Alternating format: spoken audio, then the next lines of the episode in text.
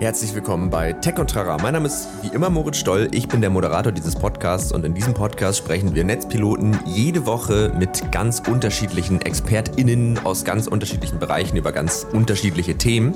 Und äh, was diese ganzen Gespräche gemeinsam haben, ist, dass wir mit unseren Gästen eigentlich immer versuchen herauszufinden, wo das jeweilige Thema durch Technologie irgendwie beeinflusst wird, was für eine Rolle sie da spielt, weil das ist das, was uns auch als Redaktion total interessiert. Das eine ist ja immer darüber zu sprechen, wie Dinge sind. Also was ist das für eine Technik? Aber das, das viel Spannendere finden wir zumindest ist immer so ein bisschen darauf zu gucken, und was macht die denn jetzt mit uns? Was bringt uns das denn überhaupt konkret? Und das haben wir auch diese Woche getan. Nämlich haben wir diese Woche mit Miriam Trunk gesprochen. Sie ist Geschäftsführerin der Audio Alliance von Bertelsmann. Das ist ein Zusammenschluss aus dem ganzen Bertelsmann-Konglomerat.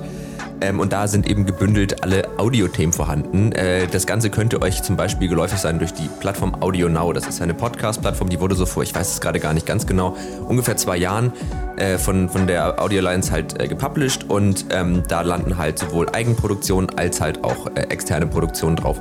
Und äh, genau darüber haben wir mit ihr auch gesprochen, also über das Thema Podcast, den Podcast-Markt, auch ähm, sowas wie, wie so Konkurrenzwege. Also ist das eigentlich noch so, dass RTL und äh, weiß nicht, der, der, die öffentlich-rechtlichen, dass die jetzt noch in direkter Konkurrenz stehen, was das angeht? Oder ist der größere Konkurrent vielleicht Spotify? Ähm, wie wichtig ist das eigentlich, sich da so eine Plattformunabhängigkeit äh, zu bewahren bei dem Thema Podcast? Genau. Und über all solche Themen haben wir gesprochen. Wie funktioniert dieser Podcast-Markt? Wie verändert er sich? Was macht das auch mit den Formaten? Ist das was Gutes? Ist das was Schlechtes? Was ist eigentlich gutes äh, Audio? Was sind gute Audioproduktionen?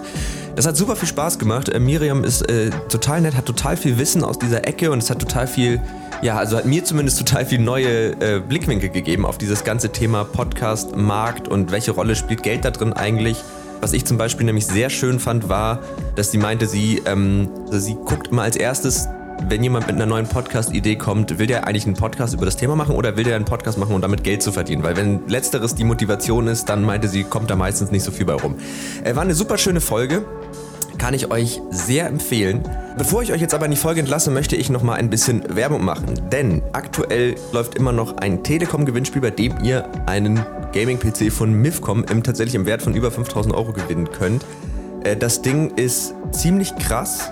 Also da drin ist ein AMD Ryzen 5950X. Äh, die Grafikkarte ist eine RTX 3090, also das ist super heftig. 64 GB RAM. Ich weiß nicht, wann ich also ich kann mir kein Szenario vorstellen, in dem ich die wirklich brauche, aber sie zu haben, haben ist immer, ist immer besser als brauchen, kann man sagen. Ähm, das Ding ist tatsächlich richtig, richtig krass. Dazu gibt es noch einen 144 Hertz Monitor. Äh, wem das jetzt nicht sagt, Hertz ist sozusagen die Bildwiederholungsrate, also wie oft der Monitor ein Bild neu anzeigen kann. Und 144 ist dann ein sehr guter Wert. Das macht gerade Sinn, wenn ihr halt Game wollt, ähm, und zum Beispiel Shooter spielt. Da geht es ja manchmal wirklich so um Millisekunden. Und äh, wenn man die sieht, dann kann man einfach viel, viel besser reagieren. Genau, also das ist wirklich ein ziemlich krasser PC. Äh, den könnt ihr gewinnen.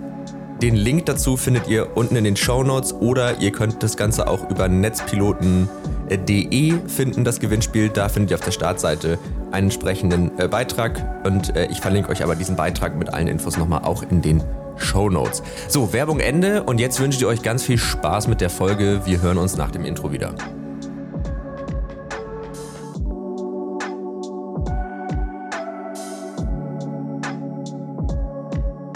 Tech und Trara, ein Podcast der Netzpiloten mit Moritz Stoll und spannenden Gästen über Tech und Trara. Und dann würde ich sagen, herzlich willkommen zurück nach dem Intro und vor allen Dingen herzlich willkommen Miriam Trunk. Schön, dass du da bist erstmal. Danke für die Einladung. Ja, äh, sehr, sehr gerne. Ich freue mich total auf das, äh, worüber wir heute sprechen. Ähm, genau, also bevor wir jetzt so richtig einsteigen, ich hoffe, dir geht es soweit gut. Das äh, Leben funktioniert halbwegs. Alles gut, ja, der Frühling beginnt, also es ja. könnte schlimmer sein. Ja, das stimmt. Das haben wir gerade schon im Vorgespräch kurz gesagt. Das, das steigt, steigert doch die Laune. Ich habe fast ein bisschen das Gefühl, dass, dass sich das Universum, also es klingt jetzt ein bisschen esoterisch gedacht hat, wir machen zwar eine Pandemie, aber dafür machen wir auch Klimawandel, deswegen habt ihr ein bisschen mehr Sonne. Genau, so, am also Ende als, kommt man auf Null raus. Genau, unterm Strich ja, genau, passt. So, ja, so, so schlecht ist es vielleicht. Ich habe auch letztens einen Tweet gelesen von El Hotzo, ich weiß nicht, ja, ob du den kennst. Klar. Ähm, wo, ja, das ist ja mittlerweile, ist der ist ja riesig geworden äh, wo er irgendwie getwittert hat, ähm, so, so 20 Grad im Februar sind ein bisschen wie richtig geiles Nackensteak von Lidl. Es bockt, aber wenn man drüber nachdenkt, was einen dazu gebracht hat, wird es doch ein bisschen schwierig. Also, also, nicht ganz der Wortlaut, aber dachte ich so, ja, das ist eigentlich eine ziemlich gute Beobachtung. Ja, ja total. Gen Genau, aber wir äh, wollen ja heute nicht nur über, über Klimawandel sprechen, sondern äh, primär wollen wir heute über das Thema im Grunde Audioformate, Audio-Content, ein bisschen den Podcast-Markt ähm, sprechen. Der Hintergrund, da habe ich ja gerade schon im Intro gesagt, ist ja einfach der, dass du Geschäftsführerin der, der Audio Alliance von Bertelsmann bist. Äh, einer der größten Audio- sagt man Produzenten ja, ja, schon, ne? Ist ja genau einer der größten Audioproduzenten in Deutschland und dass du dadurch natürlich einen ziemlich guten Überblick auch einfach hast darüber, wie dieser ganze Podcast-Markt funktioniert dann ähm, ist das natürlich auch jetzt eine Form, also so wie ihr das mit eurer Plattform Audio Now und so macht, äh, wo Audioformate ja doch nochmal was sehr viel professionelleres bekommen, wo ja im Grunde auch so ein bisschen die klassische Medienwelt Einzug darin erhält. Und das ist ja irgendwie auch vor dem Hintergrund spannend, dass Podcast ja ursprünglich ein totales Hobbymedium war ähm, und sich ja total in, in, eine professionellere Richtung entwickelt hat. Und über all diese Themen wollen wir heute so ein bisschen sprechen, ähm, wie das so vonstatten gegangen ist, wie Deutschland da vielleicht auch steht ähm, ich hoffe, man hört meinen Hund gerade nicht bellen. Doch, ich höre es, aber ich dachte gerade, ob es okay, meiner ja. ist, aber. Nee, nee, ist meiner. Ist mittlerweile fester Bestandteil dieses Podcasts. Sehr gut. Äh, sie bellt gerne. Sehr gut. Ähm, genau, und äh, darüber wollen wir heute, wollen wir heute sprechen. Und ich habe tatsächlich für den Einstieg eine wahnsinnig naive Frage, die man vermutlich so gar nicht äh, beantworten kann, aber ganz, für, also wirklich für Dummies formuliert. Wie funktioniert eigentlich dieser Podcast-Markt? Also, wer ist da eigentlich, wer spielt da eigentlich eine Rolle? Welche Player gibt es da irgendwie global innerhalb Deutschlands und wie ist das so, dieses Verhältnis? Also ich weiß nicht, ob du das so einfach sagen kannst, aber das, glaube ich, interessiert viele. Also so. ich glaube, du kannst das sozusagen in vier Kategorien teilen. Es gibt sozusagen mhm. die eine Kategorie, das sind die Produzenten. Das sind die mhm. Leute, die Inhalte produzieren, weil sie gute Geschichten haben, weil sie gerne erzählen, weil sie tolle Ideen haben, weil sie gut produzieren können. Also das sind das sind Journalisten, das sind Tontechniker, das sind ähm, verschiedenste Leute, die in diesen Podcast mal kamen, weil sie dachten, das ist eine coole Form, Geschichten zu erzählen. Also das sind die Produzenten. Die zweiten mhm. sind die Vermarkter. Das sind die Leute, die die Kohle reinholen, vereinfacht gesagt. Ja. Also das ist ja, ja, nicht anders als in allen anderen Medien. Man schafft einen Inhalt, damit schafft man ein Umfeld und eine gewisse Reichweite. Das monetarisiert man, indem man Werbekunden anbietet, dass sie da mit draufspringen können oder dass sie ein Teil davon werden können. Und ähm, die Vermarkter ist was, was sich enorm professionalisiert, was am Anfang so auch teils von den Produzenten mitgemacht wurde, so dass man so ein bisschen unter der Hand und gesagt hat, hey, schau, cooles Medium und war auch noch nicht so professionell in den, in den Verkaufs Verkaufsprozessen. Das hat sich enorm verändert in den zwei Jahren. Das dritte mhm. sind die Plattformen. Die Plattformen sind diejenigen, die die Podcasts ausspielen. Und mhm. ähm, die Plattformen, da gibt es natürlich die globalen Player, Apple, Spotify, das sind die ganz großen. Amazon hat jetzt seit diesem Jahr wirklich eine Offensive gestartet mit Amazon Music. Man unterscheidet bei den Plattformen zwischen Free-Plattformen, also Plattformen, die zugangsoffen sind, und Paid-Plattformen, zum Beispiel Audible ist eine Plattform. Und da hat sich auch auf dem mhm. lokalen Markt viel, gemacht, viel getan. Also die Pro7 Sat1-Kollegen haben mit ähm, For Your Ears Only eine eigene Paid-Plattform gestartet, die sehr so in dieses Audible-Modell geht. Das ist von Amazon. Es gibt Podimo mhm. aus Dänemark, die sehr, ähm, der, wo du, glaube ich, für, für knapp fünf Euro ähm, ein Abo abschließt und dann eben exklusive Inhalte bekommst. Und die vierte Kategorie ist eigentlich eine, die gar nicht so viel mitspielt, die aber trotzdem ganz wichtig ist. Und das sind sozusagen die Tech-Provider dazwischen. Ähm, wir nennen das die Hoster. Mhm. Und quasi der Hoster mhm. steht zwischen dem Produzenten und der Plattform. Das ist quasi der zentrale Punkt, auf den du deinen Podcast lädst und der dann ähm, über einen Feed an die Plattformen verteilt wird. Da gibt's tatsächlich ähm, nur internationale, wir arbeiten mit Art19, es gibt aber auch zum Beispiel Podigy, MA-Cast, also da gibt's auch verschiedenste und die sind sozusagen ähm, das Verbindungsglied zwischen Content und Plattform. Ja. Genau, und ich meine, es gibt doch auch bei den Plattformen auch so leichte Unterschiede. Also ich habe, ähm, also bis jetzt habe ich Erfahrung mit zwei Hostern. Mhm äh, Podigy, was ja, wenn ich das richtig äh, im Kopf habe, auch so die Plattform ist, wenn man da irgendwie auch das ein bisschen professionell aufziehen ja. will, weil sehr gute Statistiken. Es gibt ja noch diesen IAB 2 Plus Standard. V2. Nee, Moment. IAB V2. V2, ja. ja. Genau, ähm, der, der im Grunde so ein bisschen die, die, die Auswertung der Daten regelt, dass es halt vereinheitlicht und vergleichbar ist. Ähm, und dann gibt es noch kleinere Plattformen. Also ich zum Beispiel habe tatsächlich ähm, einen privaten Podcast auch erst bei Podigy gehostet und gemerkt, oh, teuer. Mhm. Also ist ja. ganz gar nicht so günstig. Und bin dann zu podcaster.de gegangen, ja. was halt alles so sehr, also ganz klar für Leute ist, die das nicht, nicht unbedingt ernsthaft betreiben. Genau, kommt darauf an, was du machen willst. Also wenn du ihn vermarkten ja. willst, die Zeiten, wo du halt zu einem Kunden sagst, ey, ich weiß nicht genau, wie viele Leute das hören und so weiter, aber es ist auch ein cooles Produkt, die Zeiten sind halt vorbei. Mhm. Also es findet eine Professionalisierung statt. Die Kunden wollen langsam auch hören, okay, wie viele Leute werden da erreicht, wie viele Leute sind das mhm. wirklich und natürlich so viele Statistiken wie möglich. Und deswegen, wenn du es sozusagen professionell betreiben willst, ist ein Host da schon schwer zu umgehen, sage ich mal. Ja, ja, total. Und ähm, also was siehst du, was diese Professionalisierung des Marktes und auch der Produzenten und, und eigentlich also aller vier Bereiche, mhm. was das mit diesem Medium macht? Also stellst du fest, dass es sich verändert hat? Wie lange betrachtest du das eigentlich schon und ähm, wie hat sich das verändert? Also ich betrachte es schon seit, also es gab ja so verschiedene Podcast-Wellen. Also Podcast kam ja so in den 2000ern mal auf, dann ist es wieder verschwunden. Dann kam so um 2014 wieder auf, dann war es irgendwie noch so lang so ein Nischenmedium und dann so vor ich sage mal so vier Jahren begann diese Professionalisierung. Also ich beobachte das schon länger, deshalb, weil ich tatsächlich schon immer ein Audiokind bin. Also ich habe angefangen mhm. nach einem abgebrochenen Musikstudium ähm, beim, bei Radio Bamberg ähm, und bin mhm. seitdem immer beim, beim Radio geblieben, mal ab und zu zum Fernsehen gewechselt, aber war grundsätzlich immer sehr im Audiomedium unterwegs. Und natürlich hat man da immer Podcasts beobachtet. Und auch, ich weiß noch, als ich an der Journalistenschule war in München, das war 2014, da war Podcast schon, schon so ein Ding, was wir irgendwie alle cool fanden, wo man noch nicht so richtig wusste, weil es halt, es gab halt kein Podcast-Unternehmen, es gab keinen Podcast-Studiengang, mhm. es gab auch keinen Podcast-Dozenten, es gab, waren halt Radioleute, die quasi irgendwas gesagt haben, aber es gab jetzt niemanden, der irgendwie was, einen erfolgreichen Podcast gehabt hätte. Und ähm, deswegen, ja. also ich beobachte das tatsächlich schon lange privat und seit 2018 dann auch hauptberuflich. Und was natürlich passiert, wenn Geld in den Markt kommt, sind zwei Dinge. Das eine ist, ähm, es professionalisiert sich, also es sind einfach größere Budgets, damit größere Produktionen möglich. Und ähm, die Standards mhm. werden gesetzt. Also das ist ja ähnlich wie bei, ich mhm. vergleiche das oft mit YouTube. Also wenn du dich erinnerst, am Anfang mhm. bei YouTube hat man irgendwie seine Digicam auf irgendwas draufgehalten und hat das verwackelt.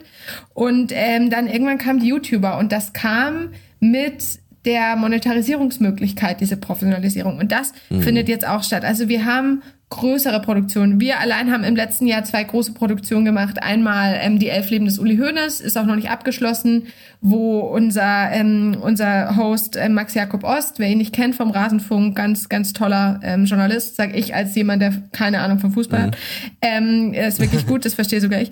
Ähm, der, der quasi wirklich jetzt in äh, jahrelanger Arbeit, muss man sagen, Hoeneß auf die Spur gekommen ist und mit ganz, mhm. ganz vielen Menschen gesprochen hat, unglaublich viel gereist ist. Das geht nur, wenn da Budgets dahinter stehen. Also das geht ja. entweder nur, wenn du echt reiche Eltern hast und deswegen viel Zeit, oder wenn du einfach, ja. wenn du einen Partner hast, wo, wo Budgets sind. Wenn du dafür und, ähm, bezahlt wirst im Grunde. Genau. Ja. Und das zweite, was wir gemacht haben, wir mit Enthüllt. Kim Frank ähm, hat das geschrieben und das war ein Drehbuch, Axel Prahl, Feline Rogan, also waren wirklich ganz, ganz tolle Schauspieler auch dabei. Und auch das, sowas funktioniert nur, wenn große Player dahinter stehen. Und die großen Player, ja. auch wir als Bertelsmann, aber natürlich auch Pro7 Sat 1, auch ähm, verschiedenste Medienunternehmen gehen in diesen Markt, weil er gewinnversprechend ist und weil man sagt, okay, mhm. ähm, dieser Werbemarkt, der hat Potenzial und ähm, das ist aber das, was ich immer auch sage. Es ist nicht so, dass dieser Markt schon riesig ist. Es ist so, dass das Potenzial riesig ist und deswegen geht man rein. Mhm. Und nicht, weil man sagt, oh, da liegt ganz, ganz viel auf der Straße. Das müssen wir nur noch aufheben. Okay. Das heißt, es ist schon so, weil das ist ja auch so ein bisschen die Befürchtung, die mitschwingt, äh, wenn es sich anfängt zu professionalisieren, da sind Gelder dahinter, dass dann irgendwo auch der, dann geht ja ein bisschen dieses Pioniergefühl verloren. Ja. Das ist ja auch in der Natur der Sachen, das passiert ja mit jedem Medium ähm, aber weil du eben sagst, es ist halt gerade ist, es sind wir in einer Phase, wo das Potenzial noch sehr groß ist, tut sich auch noch viel und dieses Medium und die Formate entwickeln sich auch noch ganz stark. Oder würdest du sagen, dass äh, kommt so langsam zum Erliegen nee. und es findet sich langsam so ein Konsens. Gar nicht. Ich glaube, wir sind noch ziemlich am Anfang. Also das Gute am Podcast mhm. ist ja auch so, es gibt noch nicht so die Standards. Also wenn du ans Fernsehen denkst, ein Fernsehbeitrag, ne, das ist, jeder weiß, wie man, also jeder, der, der irgendwie mhm. journalistisch tätig ist, weiß, wie man einen Fernsehbeitrag macht. Ja. Ne, du weißt, ja. wenn du einen Beitrag für die Tagesschau machst oder für, äh, für heute oder für RTL aktuell, dass das wahrscheinlich kein 10-Minuten-Beitrag ist. Ne? Also es gibt ja. gewisse Standards, die die sich einfach in den Medien durchgesetzt haben. Und das ist im Podcast halt noch nicht so. Also ich werde auch ganz ja. oft immer so gefragt, was ist denn die optimale Länge für einen Podcast? Ja, kommt voll drauf an. Ne? Und du kannst einen Podcast ja. mit einer Hammer-Reichweite haben und keine Werbepartner. Und du kannst einen, ja. ne, weil dein Umfeld nicht passt. Und du kannst einen Podcast mit geringer Reichweite haben und damit total viele Werbepartner haben. Also die Dynamiken differenzieren sich noch aus. Und ich glaube, dass das Einzige, was man halt merkt, ist, dass die Standards höher werden. Also wenn dein Mikro hm. nicht passt, also die Leute, auch bei mir kommen ganz oft Leute, ja, ich nehme das mit meinem Handy auf einfach. Dann bist du so, ja, kannst du schon machen, ist jetzt aber halt mhm. nicht optimal. Also da gibt's ganz, nee. ganz, viel, ganz viele, die einfach noch so diese, diese ersten Sachen, äh, wo die Qualitätsstandards noch nicht so hoch waren. Und da, glaube ich, sind die Hörer gnadenloser. Die wollen Qualität. Ja, ja, ja, man gewöhnt sich ja auch einfach dran. Also man muss ja dazu sagen, dass wir das in unserem Podcast oft auch machen. Bei einem Interview-Podcast, gerade während Corona, ist es auch immer schwierig, ja. weil du natürlich nicht davon ausgehen kannst, dass jeder das zu Hause hat. Aber ich finde auch so generell, es sind ja oft dann auch schon so einfache Sachen. Also wie vielleicht hinterher nochmal drüber gehen ja. und nochmal ein kurzes Mastering drüber hauen. Ja. Und äh, da so zwei, drei Schritte extra machen, das gibt ja oft schon viel. Also das ist absolut. auch das Schöne, die, die Qualitätsansprüche zu erfüllen bei Audio ist einfacher ja. als bei Video. Genau, absolut. Ähm, ja. Weil du halt nur eine Komponente hast. Ja. ja, wir machen das auch gerade jetzt mit Corona. Klar, du musst dir irgendwie zu helfen wissen an manchen Sachen. Aber die Frage ist ja sozusagen, ist es ein Interviewgespräch oder ist es wie jetzt bei, bei Elf Leben des Uli Hoeneß, ist es einfach ein hochproduzierter Podcast und dann genau. nimmt die höchstmöglichen Qualitätsstandards. Ja man, man nimmt ja auch nicht einen Fernsehbeitrag mit einer mit einer Digicam auf, ja, sondern genau. da wird ja auch eine vernünftige Fernsehkamera genommen. Genau. Wohingegen, wenn da irgendwie Elemente eingebaut sind, so, dann, dann ist es ja auch wieder was anderes. Ähm, du bist ja, also, also die Audio Alliance von Bertelsmann ähm, hat ja, wie du schon gesagt hast, ja auch eine eigene Plattform, das ist ja Audio Now. Magst du mal so kurz, also weil ich habe das so verstanden, es ist eine, eine, eine Plattform, auf der eigentlich hauptsächlich Audioformate und natürlich auch zu einem sehr, sehr großen Teil Podcast gesammelt wird. Was ist eigentlich so die Mission davon? Weil man könnte jetzt, also nicht, dass ich das so mhm. sehe, aber man könnte ja sagen, es gibt ja schon die Möglichkeit, äh, Podcasts zu empfangen, sogar ja tatsächlich unabhängig von Plattformen. Man kann sich ja die RSS-Feeds auch irgendwie so einbinden. Macht natürlich fast niemand mehr, aber die Möglichkeit wäre. Also warum neben der, der Erkenntnis, dass das ein Potenz äh, Markt mit viel Potenzial ist, habt ihr das eigentlich gestartet? Genau. Also Audio Now ist eine Plattform, die zugangsoffen ist. Da gibt es keine Paywall, mhm. die, da wird auch keine Werbung geschaltet. Also Audio Now ist mhm. de facto kein Business Case. Das ist ähm, mhm. die, die Formate, die Vermarktung der Formate, sozusagen aber auch unabhängig von der Plattform. Das ist der Business Case. Der Hintergrund, mhm. warum wir uns entschieden haben, die Plattform zu machen, ist folgender. Wir haben äh, die Erfahrung gemacht, nicht nur wir, sondern eigentlich alle lokalen Medienunternehmen, dass die Zusammenarbeit mit US-Plattformen sehr, sehr oft sehr cool ist, weil die uns Reichweite geben, mhm. weil die uns, ähm, weil, weil man mit denen coole Sachen machen kann, die können Dinge, die wir nicht können teilweise. Ne? Gerade in diesem Tech-Bereich sind ja die deutschen Medienunternehmen mhm. sehr lange, ich sag mal, was ist das Gegenteil von selbstbewusst? Nicht selbstbewusst gewesen. Ähm, genau, ne? Ja. Und war halt immer so, nee, und war ja auch immer cool, so, hey, ich habe jetzt einen Call mit Facebook und ne, sorry, mhm. ne, oh, wir fahren jetzt da mal nach Kalifornien und ne, das sind immer so Dinge, die in der Kantine super ankommen. Ähm, aber dann irgendwann haben wir gemerkt, und ähm, das haben also wir auf verschiedenen Kanälen gemerkt, dass wir halt komplett abhängig von diesen Plattformen sind. Mhm. Wenn die jetzt morgen sagen, wir stellen unseren Algorithmus um, sind unsere Inhalte nicht mehr auffindbar, das heißt, unsere Reichweiten brechen ein, das heißt, unsere Vermarktungserlöse brechen ein, das heißt, wir dürfen Leute entlassen. Und ähm, mhm. dass es einfach kein langfristiges Geschäftsmodell ist, dass man auf US-Plattformen stützt.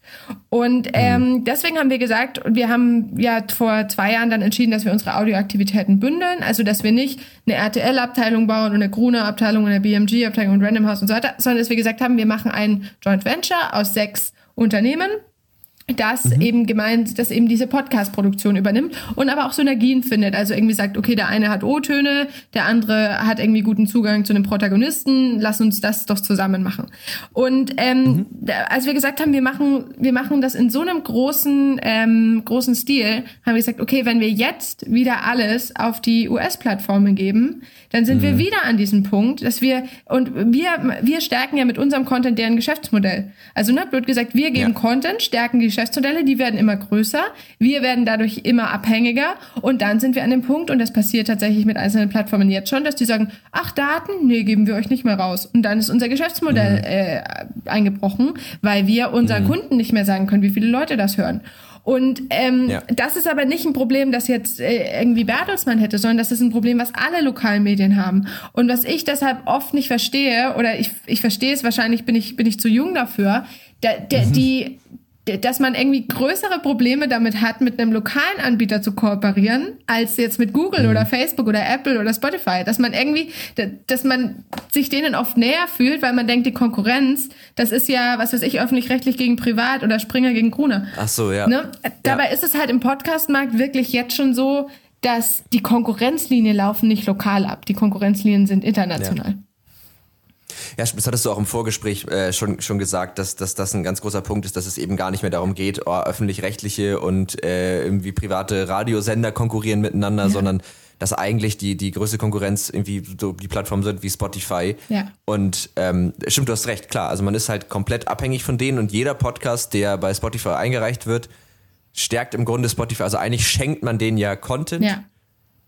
Und damit gibt es mehr Gründe, wie die ihre eigene Plattform stärken können. Weil mhm. natürlich, wenn ich jetzt einen Podcast mache, also dieser Podcast hier zum Beispiel, wenn sich den jemand auf Spotify anhört, ist das da auch für, für uns gut als ja. aber halt auch für Spotify. Ja, ähm, ja stimmt. Das, ja. Ist, das ist natürlich. Und das heißt nicht, dass wir, dass wir die verteufeln müssen. Also ich arbeite super mit mhm. Spotify zusammen, ich arbeite auch gut mit Apple zusammen, Klar. gerade mit dem deutschen Team, aber es heißt einfach, wir müssen uns kritisch überlegen, wie wir, wo wir unsere Inhalte ja. platzieren und auch unsere Konkurrenzbetrachtung im Audiobereich verändern, weil also ich war lange beim, beim Radio, wie gesagt, das Problem von, ähm, vom öffentlich-rechtlichen Radio ist nicht das Privatradio. Der Grund, warum Leute mhm. den öffentlich-rechtlichen Sender ausschalten, ist nicht, weil sie zum privaten Sender schalten, sondern die schalten das Radio ab und gehen zum Streaming. Und das ist der Punkt. Ja. Und deswegen diese ganze Konkurrenzbetrachtung, wie wir die leben, dass die öffentlich-rechtlichen auf die Privaten schauen und Bayern 3 schaut auf Antenne Bayern und die ARD schaut auf RTL und Springer schaut auf Gruner, das ist einfach over.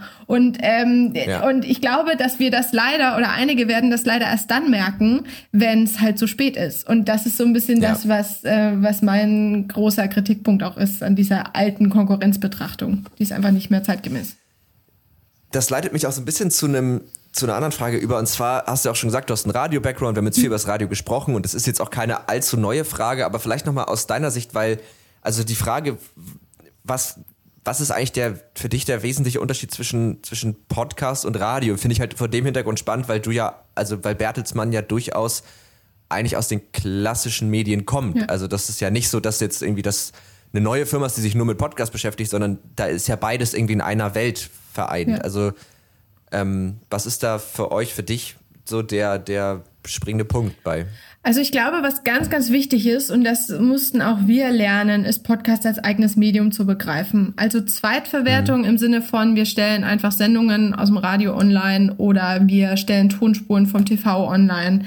Das funktioniert nicht. Ähm, gleichzeitig mhm. funktionieren auch lustigerweise viele Leute, die im TV super funktionieren oder, oder in anderen Kanälen funktionieren im Podcast nicht. Podcast mhm. ist ein eigenes Medium und ähm, der größte Unterschied zum Radio ist natürlich, dass es on demand ist, dass es einfach viel, mhm. viel länger ist. Du hast Platz, es ist viel nischiger. Podcast geht in die Nische ähm, wo Radio mhm. in die mhm. Breite geht. Und ähm, es ist einfach ein, ähm, der, der serielle Charakter, der ist, der ist einfach auch enorm wichtig. Also ganz oft sagen Leute, ich will einen Podcast machen, und dann wollen sie eine Folge machen, wo ich sage, nee, das ist ein Radio-Feature.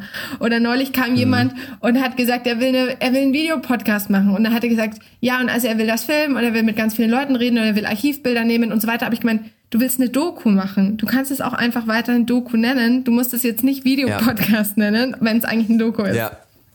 Ja. Ja, ja stimmt. Und, und, und auch die, die Art, wie es, also was du schon gesagt meintest, dass das, das mit dem reellen Charakter, also dass ein Hund äh, in einem Radio, in einer Radiosendung im Hintergrund bellt, das ist ein, also ich habe auch mal ein Praktikum beim Radiosender, bei einem Privatradiosender aus Hamburg gemacht. Und da war auch so ganz, nee, unsere Rechner stehen noch nicht mal in dem, im Studio, weil das hört man. Und ja. solche Sachen, da ist immer so ein bisschen, also das finde ich das Schöne am Podcast, man merkt auch dann teilweise, wie egal das eigentlich ist. Voll. Also, wenn ich jetzt einen Podcast höre und ich höre da im Hintergrund ein, eine Türklingel, ja. meinetwegen, dann finde ich das überhaupt nicht schlimm. Nee. Aber so in, in, in, anderen Medien wird da so ein, sorry für das Wort, Affenschiss gemacht, ja. um das auf jeden Fall zu verhindern. Und eigentlich ist es gar nicht so wild. Also, Voll. das ist ja auch das Coole, dass jetzt so, so, ich sag mal so alte Regeln und Standards halt wieder aufgebrochen werden und sich jetzt mhm. wieder neu finden. Ja, im Gegenteil, ja. du bist dann, Podcast hat diesen Schlüsselloch-Effekt. Du bist bei einem Gespräch dabei, wo du nie mhm. dabei wärst. Und ich glaube, wir würden uns auch anders verhalten, wenn jetzt eine Kamera auf uns gerichtet wäre und wenn wir vorher geschminkt ja. worden wären und wenn wir irgendwie was Besonderes anhätten und jetzt nicht jeder so in seinem Wohnzimmer säße und irgendwie ne, in der Kamera ja. stand. Da ist man lockerer, da redet man anders. Und das ist das Besondere am Podcast, dass du einfach, du bist als Hörer wie durch so ein Schlüsselloch bei was dabei. Ja. Ja, total. Und es ist ja auch, also das merkst du ja auch ganz oft, wenn Leute aus einem, aus einem Radio- oder Fernsehbereich kommen, die haben ja meistens auch eine Sprecherausbildung zum Beispiel. Ja. Finde ich mega hinderlich für ein gutes Podcast, Voll. also zumindest in einem Gesprächspodcast, ne? Bei so, bei so äh, Doku-Podcasts und so ist was anderes, aber weil es einfach, es hört sich gar nicht mehr natürlich an, so redet einfach keiner. Voll. Und das haben wir auch gemerkt. Wir sind ja der Partner von Wondery. Wondery ist so ein US-Produzent. Die haben so Dr. Death und Dirty John und so. Es sind auch ein paar Netflix-Serien daraus entstanden. Tiger King war auch ein Podcast von denen zuerst. Und ähm, da haben wir halt, also wir machen quasi die, die deutschen, ähm, also wir machen die deutsche Produktion zusammen und wir schauen halt immer, wen wir quasi für die als deutschen Host nehmen. Und wir haben auch genau das gemacht, ein Casting, eben viele Radio- und TV-Leute und am Ende haben wir uns für die Printkollegen entschieden. Zum Beispiel Kampf der Unternehmen macht jetzt der Alex, das ist der Chefredakteur von Business Punk, der, weil der einfach natürlich gesprochen hat. Und die, die haben nicht so dieses, Ja. es geschah 1985. Ja, genau. Ja. Man so denkt, warum, warum redest du so? Ja. Stell dir mal vor, ich würde jetzt mitten in diesem Gespräch, ich kann das nicht, aber anfangen so zu reden. Das wäre so weird. So. Aber du hast das Ja. so drin, auch so dieses, auch wenn du im Radio moderierst und so, du hast halt auch weniger Zeit. Wenn ich, wenn ich jetzt wüsste, ich habe Mhm. nur 30 Sekunden, ich würde anders reden, weil ich die ganze Zeit die Uhr im Blick hätte. Und dann bist du so und Mhm. jetzt das und das. Und ne, also du redest unnatürlicher einfach. Ja. Bei, bei so einem Thema Produktion, ähm, das würde mich auch mal interessieren, weil es ist es, durch diese Professionalisierung habe ich schon den Eindruck, dass sich jetzt halt auch so diese in Anführungsstrichen Erfolgsformeln finden. Ja. Also es gibt zum Beispiel also diese, mach in den ersten zwei Minuten deinen Punkt klar, mach äh, nicht zu lange das, mach das so und ich sehe schon oft, dass diese Regeln auch irgendwo einen Grund haben, aber ich habe das Gefühl, dass es viele Podcasts gibt, die sich da nicht wirklich drum kümmern und trotzdem sehr erfolgreich sind.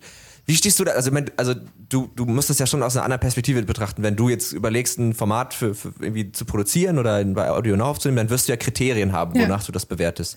Wie machst du das? Also achtest du auf solche Standards oder hörst du es dir an und guckst, wie fühlt sich das für dich? Also wie, wie, wie wählt ihr das sozusagen aus? Wie findet ihr Formate? Also wir produzieren die meisten Formate zusammen. Also ganz oft ist es so, dass Leute auf uns zukommen und sagen, hey, ich würde gerne einen Podcast machen. Und für mich ist das erste Kriterium tatsächlich unabhängig vom Inhalt. Macht das jemand, weil er Bock auf einen geilen Podcast hat oder macht das jemand, weil er irgendwie gehört hat, damit kann man Geld verdienen und dachte, oh cool. Ah, danke. Und ja, das, ist so mein erstes Kriterium. Und das passiert mir so oft, dass Leute kommen und ich einfach schon im ersten Gespräch merke, denen geht's um die Kohle. Die, die wollen, also ne, die sagen halt so, ey, da kann man irgendwie gerade easy Geld machen, das mache ich von zu Hause aus. Ähm, ne, ist irgendwie auch digital und jung und kann ich meine Marke ein bisschen mit aufbauen und äh, kassiere ein bisschen Kohle für. Also ich bin da richtig, richtig allergisch geworden. Ich weiß auch viele andere Kollegen, weil einfach das halt den Markt auch kaputt macht, dann mit blöden Formaten. Ja. Und ähm, deswegen habe ich, äh, also das ist mein erstes Kriterium. Also geht es jemand wirklich um den Podcast? Es steht die Idee im Vordergrund. Und dann machen wir meistens gemeinsam eine Pilotfolge. Und ich lasse immer erstmal alle so sein, wie sie sind, weil ich glaube, wie du sagst, Erfolgsformeln, ja, sind gute Re Richtungsweiser, aber dadurch, dass der Markt so nischig ist, Ne, jede Zielgruppe ist anders. Du gehst nicht auf die Breite, du gehst auf die Nische. Deshalb äh, weiß ein, zum Beispiel ein Martin Rütter als Hundeexperte, weiß viel besser, was die Hundemenschen, äh, Menschen, wie du nicht, was wir hören wollen. Wir könnten eigentlich da mal, da mal Ja. Testgruppe sein. Ja, also, ne, dass ich so gar nicht, also gar nicht so viel reinreden will, weil ich denke, die hören den Podcast wegen Martin Rütter. Die wollen jetzt nicht irgendwas, irgendeinen standardisierten, so könnte ein Podcast klingen, sondern die wollen Martin hören, diesen Schlüsselloch-Effekt. Und so wie Martin im Wohnzimmer ist, so wollen die den haben. Und, ähm, und deswegen, ich rede relativ wenig rein.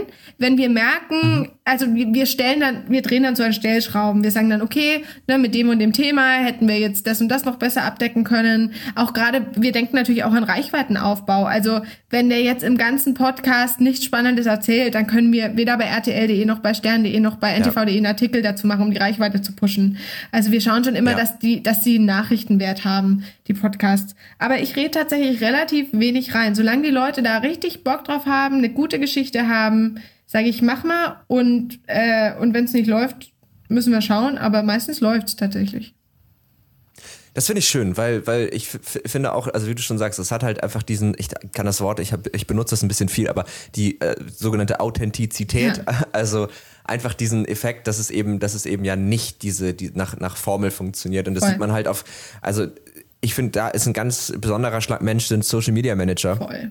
Weil die eigentlich hauptsächlich auf solchen Formeln arbeiten und da geht's, also ist ja auch, es ist ja noch mehr abhängig von irgendwelchen Algorithmen. Ja. Also das, ich verstehe das schon auch, aber da hätte ich zum Beispiel auch einfach für mich jetzt in meiner Arbeit gar keinen Bock drauf, ja. ähm, das äh, alles danach auszurichten. Aber äh, ja, also finde ich, finde ich gut. Und auch eben dieses, was du sagst, dass, also es gibt, glaube ich, so, auf der einen Seite die Leute, die Geld wollen und es gibt die Leute, die damit Fame ja. wollen, aber wo halt in erster Linie dieses, ich will etwas Erfolgreiches machen Uh, Podcast scheint vielversprechend zu sein genau. und gar nicht irgendwie sagen, ich, ich habe aber das Bedürfnis, einen Podcast zu machen. Und das merkst du auch immer daran, finde ich, ob Leute sowas auch machen, ohne Aussicht auf Erfolg, genau. einfach aus Spaß. Da hat äh, Jerry Seinfeld mal bei Comedians in Cars Getting Coffee gesagt, glaube ich, ich hoffe, ich hm. zitiere das jetzt nicht falsch, aber so im Sinne von, naja, also jemand, der das, der das irgendwie mal irgendwann erfolgreich machen wird, das sind immer Leute, die das einfach machen, weil ja. die gar nicht anders können. Ja, genau. Weil die einfach Bock drauf haben. Und ich glaube, genau. so ist es bei solchen Themen auch. Und so bin ich da auch. Also wenn jemand kommt und weißt du, mit null Hörern anfängt und gleich ein fettes Honorar will, dann mhm. bist du so, ey, sag mal, fang doch mal an und wenn es läuft, dann können wir ja. darüber reden. Aber das ist, ja. bei, bei, Social Media fängst du ja auch nicht an mit null Followern und kriegst gleich, äh, kriegst gleich die großen Buchungen. Also ich bin da ja. ganz oft so, ne, dass man es eher partnerschaftlich macht, dass man das gemeinsam aufbaut. Wenn es erfolgreich ist, sollen natürlich alle profitieren. Aber ich sag auch oft, Jan Böhmermann hat auch nicht angefangen und hat die fette Kohle bekommen und gemischtes Hack auch nicht. Nein, ja, im Gegenteil. Ja. Also ich meine, da muss man ja fast noch ein bisschen weiter zurückgucken. Die haben ja am Anfang auch irgendwelche, einfach so, es sind ja meistens Leute, die einfach lange irgendwie Quatsch von einem Mikrofon oder von ja. einer eigenen Kamera gemacht haben und irgendwann ja. ergab sich das dann mal so. Ja, Voll. total. Echt so. Ähm, das heißt also, ihr habt, ihr habt sozusagen bei Audio Now habt ihr Podcasts, die ihr selbst mitproduziert und genau. ihr habt, nehmt ihr, also es ist ja, es gibt ja diesen Unterschied zwischen, zwischen Plattformen, die sozusagen frei zugänglich mhm. sind, also wo ne, bei, bei Spotify, iTunes, ich glaube Deezer mhm. und Amazon auch, kriegt jeder ja seinen Podcast rein. Ja. Also das kann man ja dann äh, alles einreichen und dann wird das auf technische Dings überprüft und dann landet es da drin. Das ist, das ist bei Audio Now nicht so, ne? Also nee, da, wir haben, ihr kuratiert schon. Genau, wir haben tatsächlich ein Team, ähm, die, äh, die Leitung von dem Team, das ist die, die Sibylle, ganz tolle Kollegin und ähm, die schaut sich das an. Also, ne, die, die zum mhm. einen schaut sie, gibt's neue Podcasts, die spannend werden für die Plattform und zum anderen, mhm. ähm, wenn aber Podcasts eingereicht werden, dann quasi schaut sie die auch an. Und natürlich ist das Kriterium, dass das, das muss einen gewissen Grad an Professionalität haben. Das darf kein Inhalt sein, der in irgendeiner Form nicht mit unseren Werten vereinbar ist. Mhm. Ähm, und und es, es muss einfach sozusagen ins Portfolio passen. Und ich glaube, was ganz wichtig ja. ist zu unterscheiden, also die Audio Alliance ist ja eine Produktionsfirma und die Audio Now ist eine Plattform, aber die Formate mhm. der Audio Alliance sind nur zum Teil exklusiv auf Audio Now. Also wir, ne, ah, wir okay. geben schon einen Großteil unserer Formate auch auf andere Plattformen, um einfach um die Reichweite zu maximieren, weil das ist das Geschäftsmodell.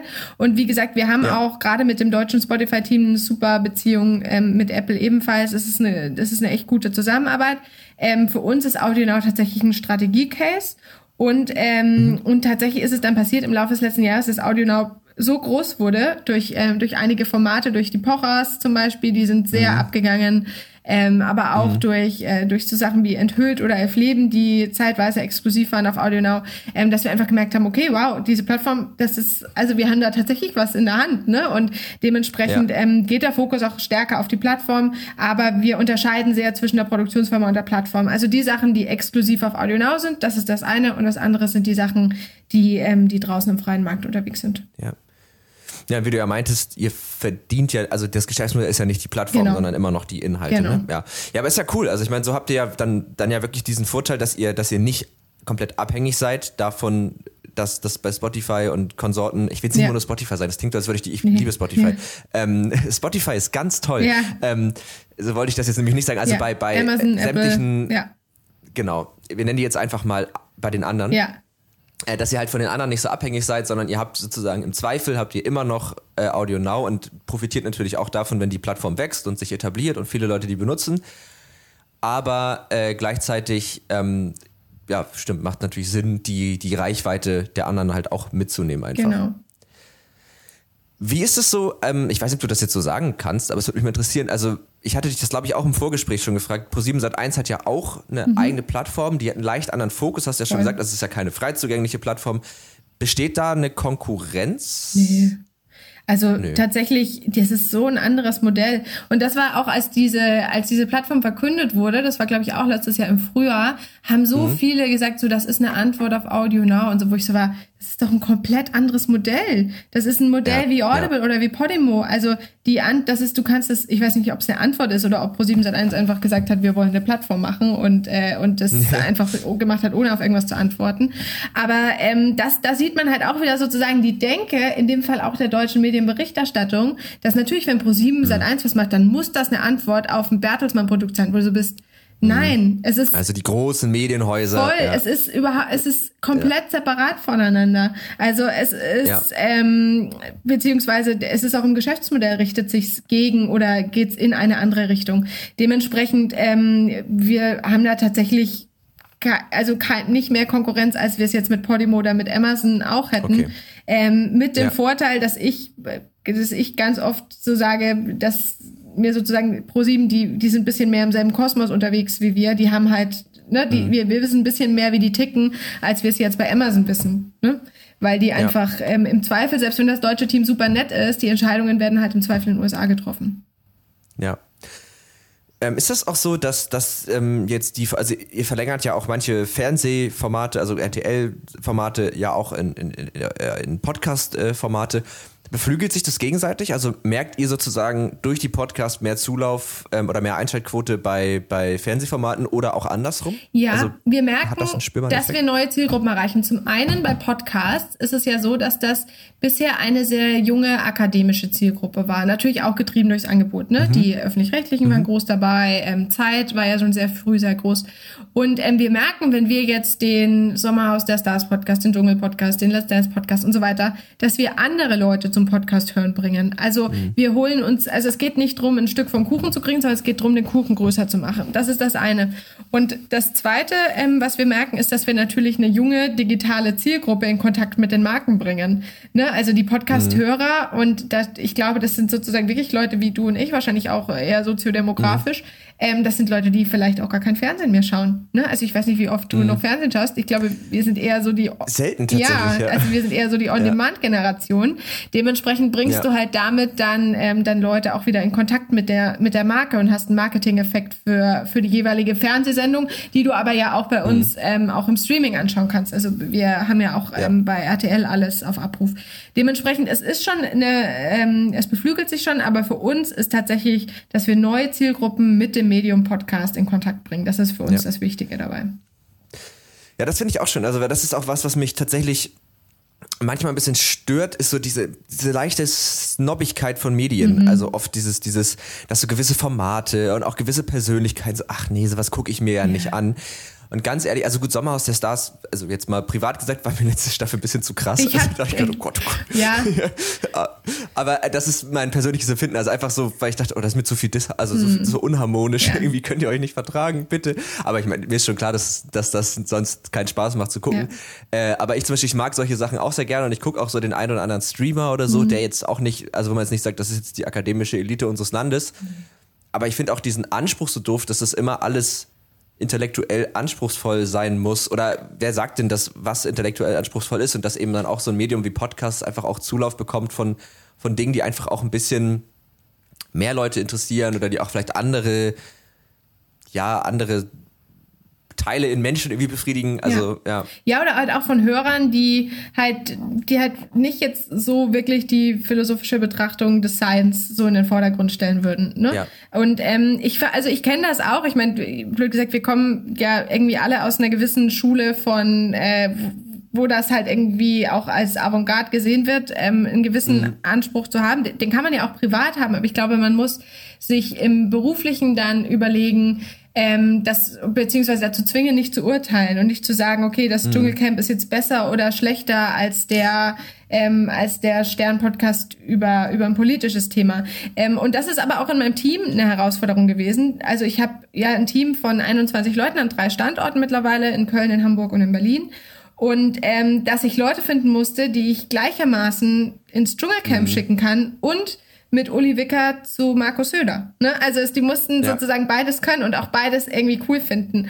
Und ähm, das war sozusagen eine Herausforderung für mich. Ich habe Glück gehabt, ich habe wirklich tolle Leute gefunden, aber ähm, dass du halt auch umschalten kannst und und nicht urteilst, weil klar, das ist die große Diskussion über das Privatfernsehen sozusagen, was, wie definierst du Wert, wenn es viele Menschen schauen oder wenn es einen ethischen Wert hat. Aber ich glaube, ähm, dass es uns trotz allem nicht schadet, im Podcastmarkt zu sagen, wir sind mehr als nur als nur Elite. Ja. Ja, ich glaube, das, also unabhängig davon, glaube ich, schadet uns auch als Menschen Nee. nicht. Also, weil, ähm, wenn man jetzt mal, also die Leute im Sommerhaus der Stars, das ist jetzt, wäre jetzt so mein privates Umfeld, ist ein bisschen anders. Aber das sind auch Menschen, die haben auch Lebensgeschichten und natürlich ist eine Fernsehformat auch jetzt, ist, also so naiv bin ich jetzt nicht, aber man nimmt da trotzdem, glaube ich, auch was mit und kann sich an Dingen abarbeiten und so. Das ist, glaube ich, auch schon, schon ganz cool. Äh, mal ganz andere Frage, was ist eigentlich momentan so dein Liebling, also hast du so einen Lieblingspodcast, den du seit vielleicht auch schon längerem immer hörst und der es fast schon so ein Zuhause-Gefühl hat?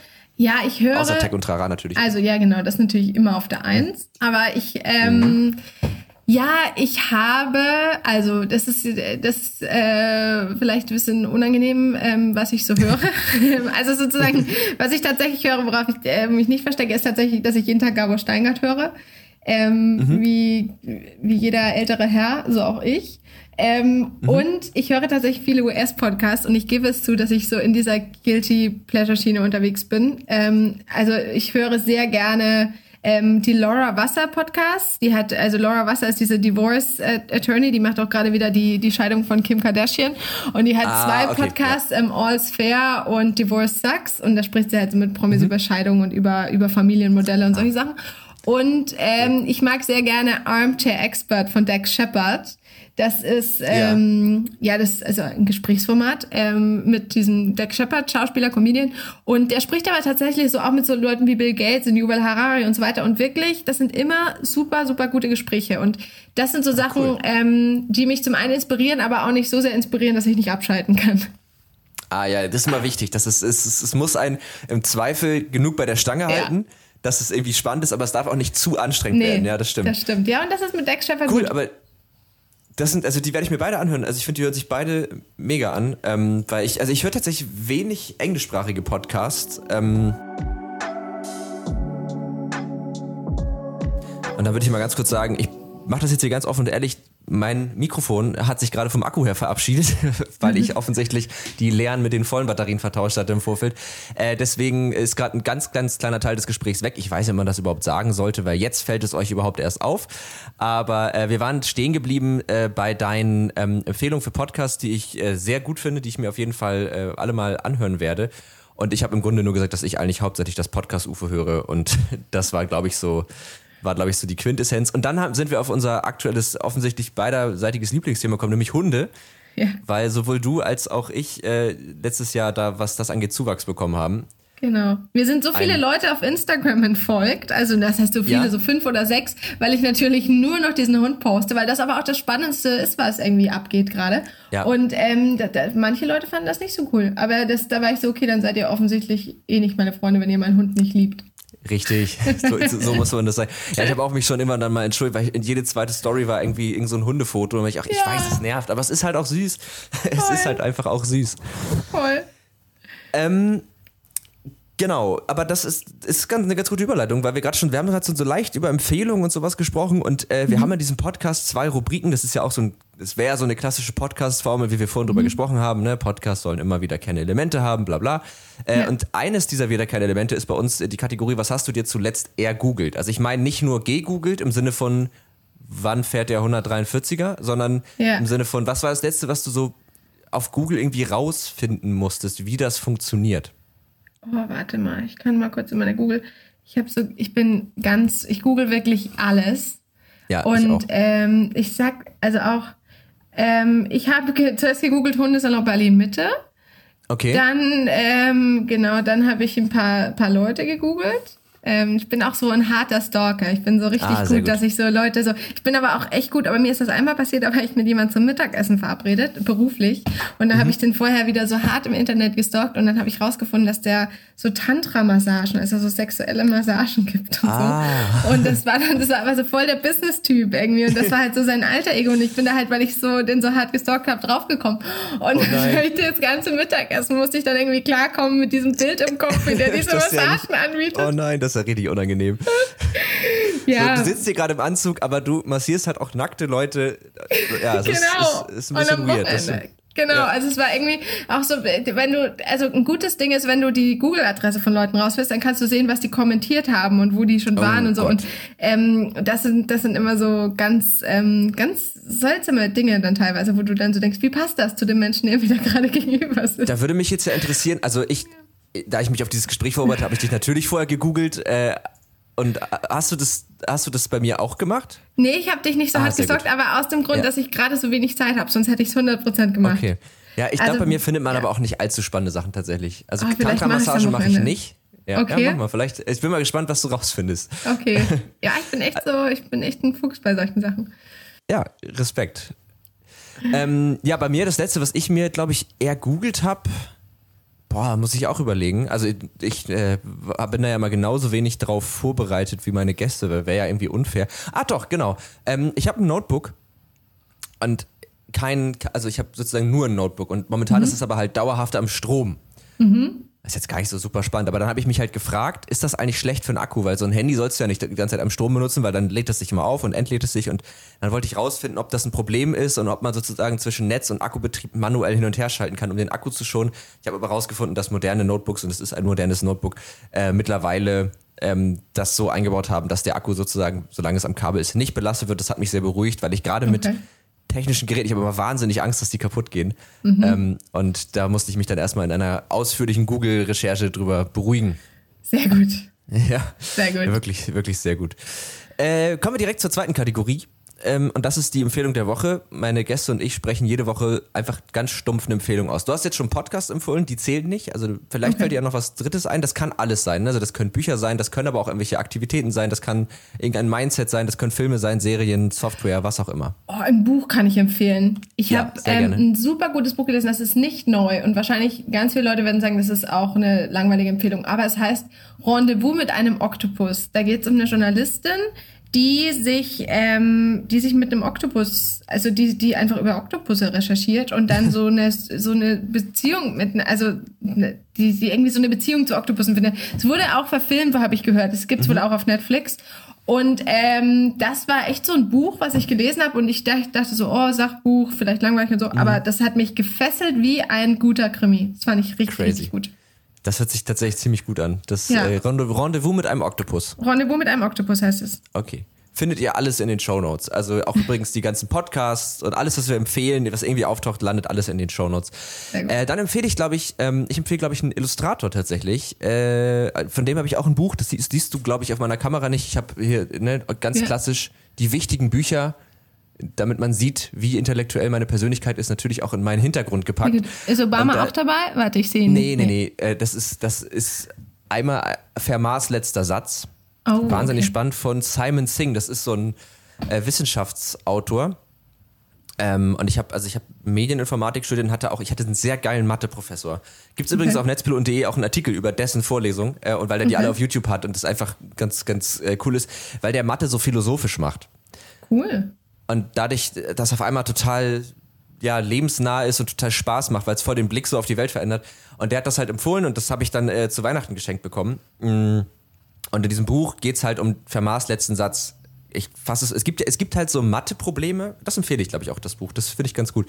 Es gibt so Mathe-Probleme, diese Millennial-Probleme, die sind oft sehr einfach zu verstehen. Und das war auch so eins. Es gibt ja dieses a Quadrat plus b Quadrat gleich c Quadrat, den Satz des Ja, Pythagoras. die binomische Formel. Ja, genau. Und all diese A so, plus B in Klammern zum Quadrat. Ich habe so ein Ja, Lied dazu, genau. deswegen kann ich mir das immer noch merken. Ja. Also äh, die binomische Formel habe ich nicht mehr drauf tatsächlich. Also das, Doch, äh, A die, plus B in Klammern zum Quadrat ist A Quadrat plus 2b plus B Quadrat. Ah, sehr gut.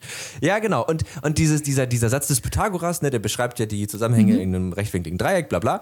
Und wenn jetzt aber man die Potenz erhöht, also es nicht a hoch 2, und, sondern Ja. a hoch 3 ist und, oder noch höher, dann ist die Frage, kann man eigentlich nachweisen, dass diese Formel mindestens oder eine Lösung hat. Also dass für jedes, okay. für jede Potenz höher 2 immer mindestens eine Lösung existiert. Okay. Und das hört sich ja erstmal sehr einfach und leicht verständlich an. Stellte sich aber raus, hat so 300, 400 Jahre gedauert, bis man das rausgefunden hat. Also dieses Problem mhm. gibt schon super lange. Und es gab halt irgendwann so einen Typen, Fermat, das war so ein Franzose, ich glaube im 18. oder 17. Jahrhundert, äh, ein Richter. Und der ähm, hat nebenbei so hobbymäßig Mathe gemacht. Und der hatte diese, hatte, das war so ein Mathebuch von, ich glaube, das war sogar Aristoteles. Okay. Nagelt mich nicht drauf fest. Irgend so ein Grieche. Und ähm, mhm. das, die, wie heißen die? Die Arithmetiker. Und da war dieses Problem drin. Und der hat in seinem Exemplar am Rand so hingekritzelt, jo, ich habe das gelöst, aber hier ist kein Platz, um den Beweis darzulegen. Und das hat sein Sohn, als er gestorben ist, gefunden. Und dann war so, haben halt alle versucht, Fermats letzten Satz zu lösen. Und Andrew Wiles, das ist so ein, ähm, ein äh, Mathematiker, der das dann, ich glaube in Cambridge oder so, ich, also lese es selber bitte, ich weiß nicht, ob es stimmt, ja. aber der hat es auf jeden Fall dann äh, tatsächlich geschafft, in den 70ern ähm, dieses Problem zu lösen und das war halt voll der Durchbruch. Das ist ja cool, ey, das kaufe ich mir auf jeden Fall. Das finde ich super spannend. Ja, also ist auch tatsächlich super spannend. Krass. Das wäre mal ein gutes Podcast-Thema darüber. Ja, voll. Also eigentlich, eigentlich müsste man echt mal über, über die Vermaßletzung oder generell über die Millennial-Probleme äh, müsste man, glaube ich, echt mal einen Podcast machen. Gott, jetzt habe ich gerade einen kleinen Herzinfarkt gekommen, weil meine Batterie hier schon wieder geblinkt hat. Oh nein, oh nein. ja, irgendwie muss ich nee. neue Batterien kaufen. Ja. Aber ich habe das Kabel reingesteckt. Ähm, Genau, das, aber das kann ich sehr empfehlen. Und dazu, mhm. was ich ja ursprünglich wollte, äh, den Illustrator Matthias Adolfsson. Ähm, okay. Der hat auch einen Instagram-Account, der macht einfach mega coole Illustrationen. Immer so Szenarien okay. und so, die sind total niedlich und toll. Sehr gut. Ja. Sehr ja. Ich guck mal gerade, ob ich noch irgendeinen Punkt vergessen habe, wo ich sage, den wollte ich unbedingt noch besprechen, aber ehrlich gesagt habe ich jetzt, glaube ich, ganz gut verstanden, wie der Podcast-Markt funktioniert. Wir haben jetzt so Clubhouse nicht wirklich erwähnt. Ähm, Wäre wahrscheinlich nochmal ein Thema für einen neuen Podcast, dass auf einmal ja. eine App kommt, die das so. Die einfach im Audiomarkt ich meine, ja. ich kann auch, also ich kann auch noch was dazu sagen. Ich meine, Clubhouse Gerne. ist gerade, die Frage kommt oft. Also die eine Frage, die immer kommt, ist, ersetzt Clubhouse Podcast? Ich glaube, mhm. nein. Ich glaube, weder das Podcast Radio setzen noch das Clubhouse Podcast ersetzt. Ich glaube, und alle unsere Daten zeigen auch, dass Podcasts nicht vom Radio abgreifen, sondern eher von, mhm. tatsächlich eher von Buch und von, von diesen, ähm, von diesen Ach, Medien. Ähm, und Clubhouse, glaube ich, kann für Podcasts eine Extension sein. Ne? Man kann Hintergrundgespräche machen und so weiter. Ich glaube, ähm, was Clubhouse zeigt, und deswegen habe ich mich darüber gefreut und war auch sehr aktiv in den ersten Tagen. Dann habe ich leider mhm. Stress mit meinem Mann dafür bekommen. Ja. Aber ähm, dass du ähm, halt, das einfach Power of Audio. Also dieses, das Audio war immer so dieses, ja, Audio ist cool, aber Video ist doch irgendwie cooler. Und ne, irgendwie mhm. so, ja, passt schon, Audio, Radio, irgendwie kann man schon machen, aber ist jetzt nicht das Coolste. Aber einfach zu zeigen, dass Audio, was für eine Kraft es hat und wie cool das sein kann, auch mal nicht dauernd in irgendeine Kamera zu schauen und auch nicht dauernd irgendwo drauf schauen zu müssen, sondern trotzdem spannende Dinge in Echtzeit erleben zu können. Und deswegen ja. ähm, hat mich Clubhouse gefreut und deswegen unterstütze ich das auch und bin ja auch immer wieder aktiv. Ähm, und ich glaube, wie gesagt, es kann für Podcasts einen Mehrwert geben. Die Frage ist noch so ein bisschen, kann man vielleicht sozusagen Live-Podcasts auf Clubhouse machen und so weiter. Auch da selbes Thema wie mit den Plattformen. Man muss halt super vorsichtig sein, dass du nicht einfach ja. wieder völlig blind Reich, äh, Inhalte und Reichweiten rausgibst, äh, ohne sie, dir zu überlegen, worum geht's eigentlich. Aber ähm, grundsätzlich ist Clubhouse einfach ein weiteres Zeichen dafür, dass Audio eine coole Sache ist.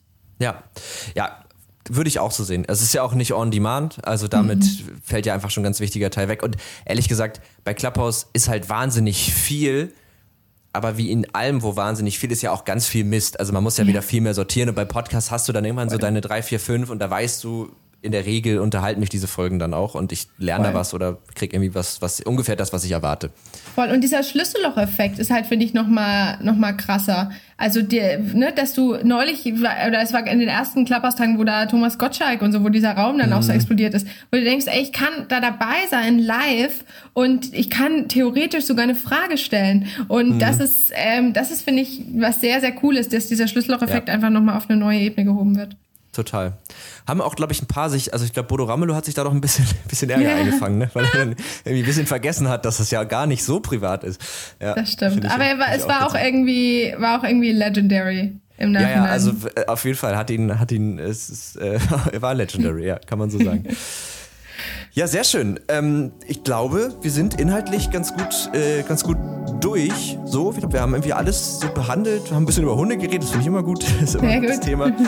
ähm, ja, kleinen Aussetzer gehabt, äh, was, was meine Batterien geht, aber das geht äh, auf meine Kappe. Das äh, tut mir sehr leid. Aber ja, also vielen Dank, ey, dass du dir die Zeit genommen hast, dass du da warst und dass wir uns so locker irgendwie unterhalten konnten. Sehr, sehr gerne. Hat Spaß gemacht. Ja, mir hat es auch super viel Spaß gemacht und ähm, dann auf jeden Fall, wie gesagt, vielen, vielen Dank.